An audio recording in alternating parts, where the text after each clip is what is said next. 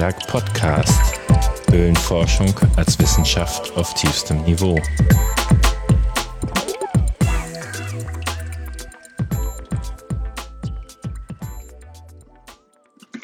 Am 9. Juli 2021 zur besten Sendezeit um 19.05 Uhr sendete Pro7 Galileo in seiner 2021er Staffel die Episode 180. Da gab es als eines der Hauptthemen Hidden Place Erkundung einer Riesenhöhle. Vieles, was da gebracht wurde, hatte natürlich die üblichen Klischees. Ich meine, es war ja auch Vorabendunterhaltungsfernsehen. Das ist ja eigentlich nicht schlimm. Mit über acht Kilometern Länge gehört das Höhlenlabyrinth zu den größten Deutschlands und blieb doch zehntausende Jahre unbemerkt. Absolut weltweit einzigartig sind. Neben den üblichen Superlativen und den ganz großen Zahlen muss natürlich auch immer Enge und Dunkelheit und Steckenbleiben kommen. Da genügt es dann, dass ich den Oberkörper ein bisschen falsch drehe und ich steck fest. Und immer wieder das Thema dunkel, dunkel, dunkel. Stein, dunkler Fels und mit einer dunklen Höhle. Und das muss ja stockdunkel sein da unten. Ja, es ist die schwärzeste Nacht und super dunkel. Dabei haben wir doch immer Licht dabei. Weil es monströs gefährlich wäre. Ohne Licht. Trotzdem hatte ich im Großen und Ganzen ziemlich viel Freude an der Sendung. Also was sehr schön rüberkam, war, dass Claudia Meyer da nicht irgendwie cool durchmarschierte, sondern, naja, es war so ein bisschen ihre Heldenreise. Äh, sie musste sich ganz schön überwinden. Das war ganz sicher nicht gespielt, aber ähm, das hat sicher auch die Würze dieser Sendung ausgemacht. Äh, nicht als die abgezockte, coole Abenteurerin da reingestiegen. Was das Ganze interessant macht, ist auch, und deswegen sprechen wir hier im Podcast darüber, dass es auch im Galileo Podcast eine Behind-the-Scene-Sendung gab. Da wird sie von einem Kollegen interviewt. Ähm, den hatten wir gerade schon im Einspieler, der mit dem dunklen Fels. Und habe den höchsten Respekt vor meiner lieben Kollegin Claudia Meyer. Schön, dass du heute Zeit hast. Hallo Peter. Claudia Beeindruckend schlechte Sprachqualität von Claudia Meyer da. Das ist ja fast so schlecht wie mein Mikrofon hier aus dem Wohnmobil. Ah, die Profis. Sehr schön wird gerade in dem Podcast mit der einen oder anderen Fehlvorstellung aufgeräumt, die uns eigentlich ganz häufig begegnet. Also ich habe mir das so vorgestellt, so als Höhlenforscher, guckt man hinterm Strauch oder unterm Stein und dann ist da so ein, also ein kleiner Eingang, vielleicht auch ein bisschen eng und dann geht man, quetscht man sich da so ein bisschen rein und dann ist man in so einer Höhle weit gefehlt. So funktioniert es. Und auch die Fernsehsendung hatte schon das eine oder andere Klischee angefangen aufzuräumen also beerdigt. Gewohnt hat in der Höhle nie auch nur ein einziger Steinzeitmensch. Denn die wohnten Gut, gar nicht aber ähm, trotzdem wird ganz viel mit Angst und Qual und sonst was argumentiert und gearbeitet. Weiß nicht warum.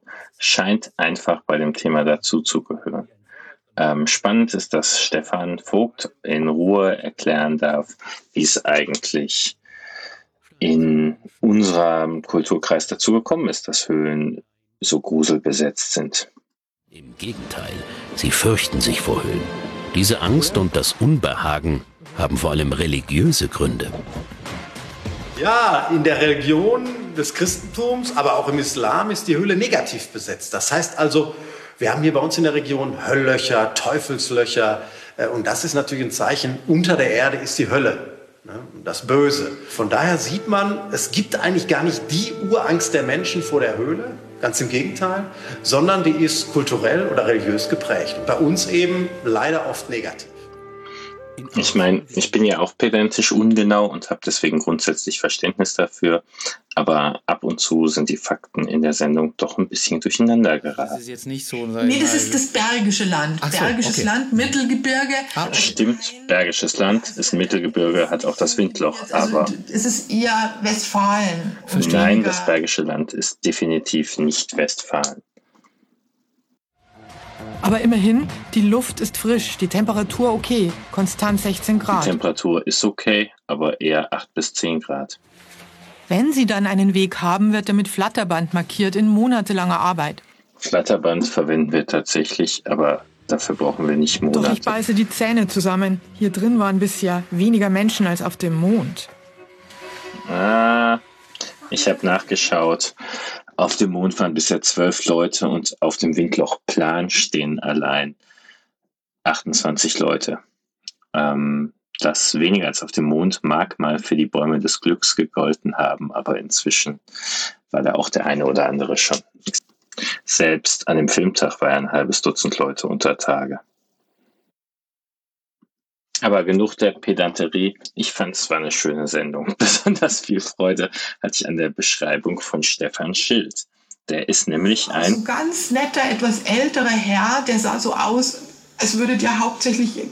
Also er sah jedenfalls nicht nach Höhlentaucher aus, sag ich jetzt mal. Okay. Also für Und mich äh, sieht der genau nach Höhlentaucher aus, was der Höhlentaucher ist, mit dem ich am meisten zu tun habe. Äh, ich finde auch das ganz offen mal mit den Gefahren des Höhlentauchens umgegangen wird und nicht drumherum geeiert Wenn er da jetzt stecken bleibt, nicht mehr weiterkommt, ihm irgendwas passiert, dann steckt er da drin und wir können auch nicht hinterher tauchen. Richtig.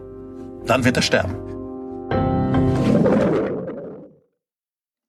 Was auch natürlich immer wieder Thema ist, ist, äh, warum machen die das? Werden die nicht bezahlt? Äh, ist das inoffiziell? Der Seid ihr Hobby Hobbyforscher? Also ist, das, ist er dann gar nicht hauptberuflich Höhlenforscher? Macht er das dann quasi nebenbei oder wie kann man sich das vorstellen? Also Beruf ist immer das ganz Wichtige. Wenn es nicht um lohngebende Arbeit geht, dann kann es ja alles nicht sein. Nee, er macht es nicht hauptberuflich, er macht es ehrenamtlich, allerdings schon im Auftrag der Behörden. Aber der kriegt dafür nichts. Und im Auftrag der Behörden Behörden ist natürlich auch total wichtig. Durch den sich der immer durchrobbt. Also das macht er alles freiwillig, genauso wie sein Team. Die sind alle verrückt nach Höhlen. Das Spannende ist, dass hier ganz viel auf Arbeit und Beruf eingegangen wird. Äh, sonst wird eigentlich immer viel mehr, ob das akademisch und an der Uni stattfindet, was wir machen. Äh, der Behördenteil ist vielen wichtig, aber ähm, gerne wird uns ja auch die wissenschaftliche Qualifikation abgesprochen, weil die kann man nur haben, wenn man an der Uni arbeitet. Ja? Habe ich ja hier öfters schon als Thema. Ein Profi ist der, der für etwas bezahlt wird. Ein Amateur ist jemand, der es macht, weil er es machen will.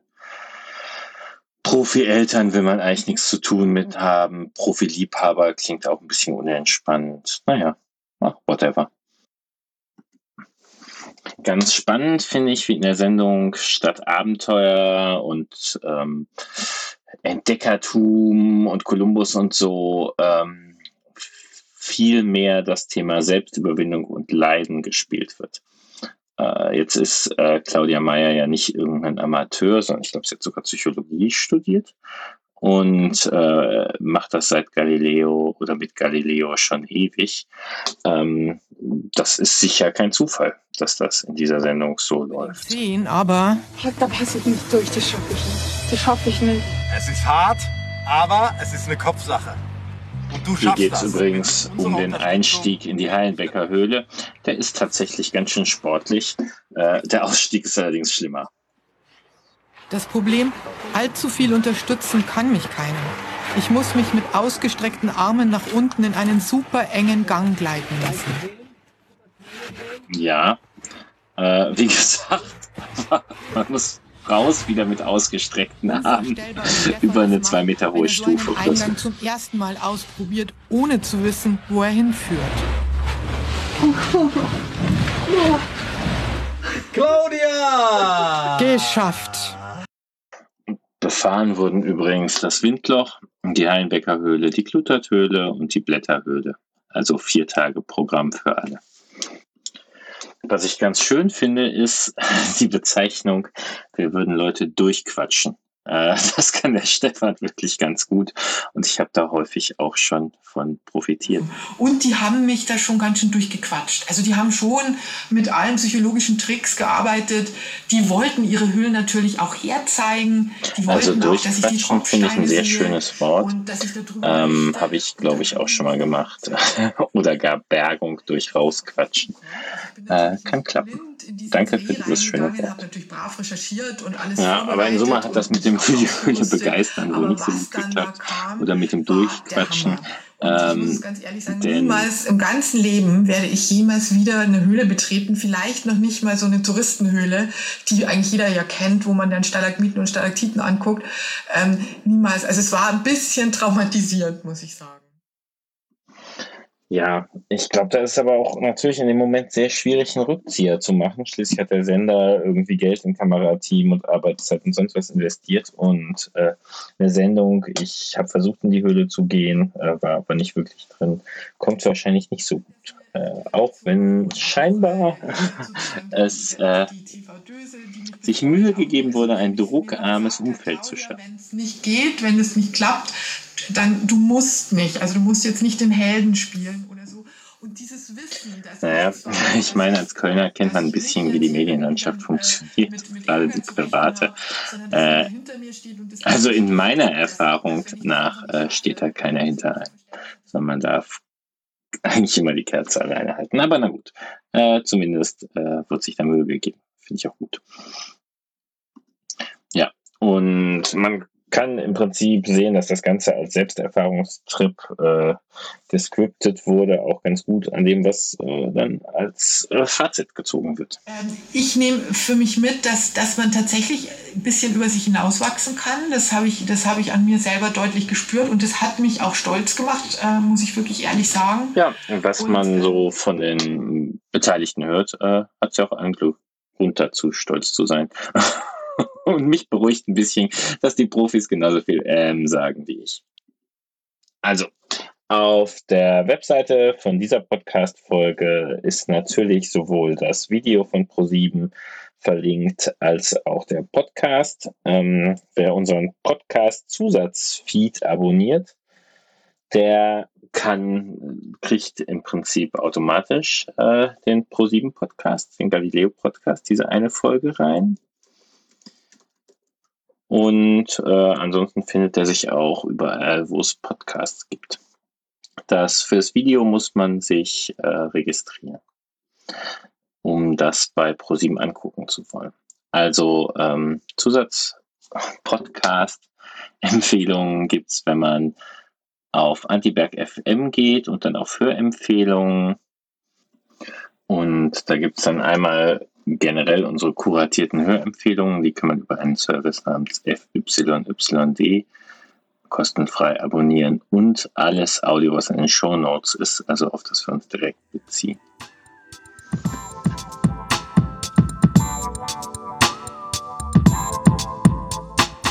Dies war eine Folge des Antiberg Podcast.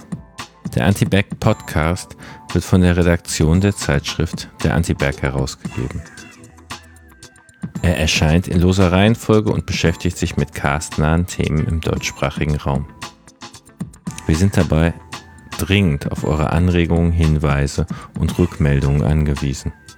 Ihr wisst viel mehr interessante Sachen als wir. Am schönsten ist es, wenn ihr auf der Webseite antiberg.fm unter den entsprechenden Folgen kommentiert. Dann hat jeder was davon. Oder ihr schreibt uns eine E-Mail an redaktion.antiberg.de. Wenn ihr uns darüber hinaus unterstützen wollt, sorgt für Literaturtausch zwischen euren lokalen Publikationen und der Antiberg-Redaktion. Und damit bis zum nächsten Mal. Mein Name ist Maximilian Dornseif. Glück auf!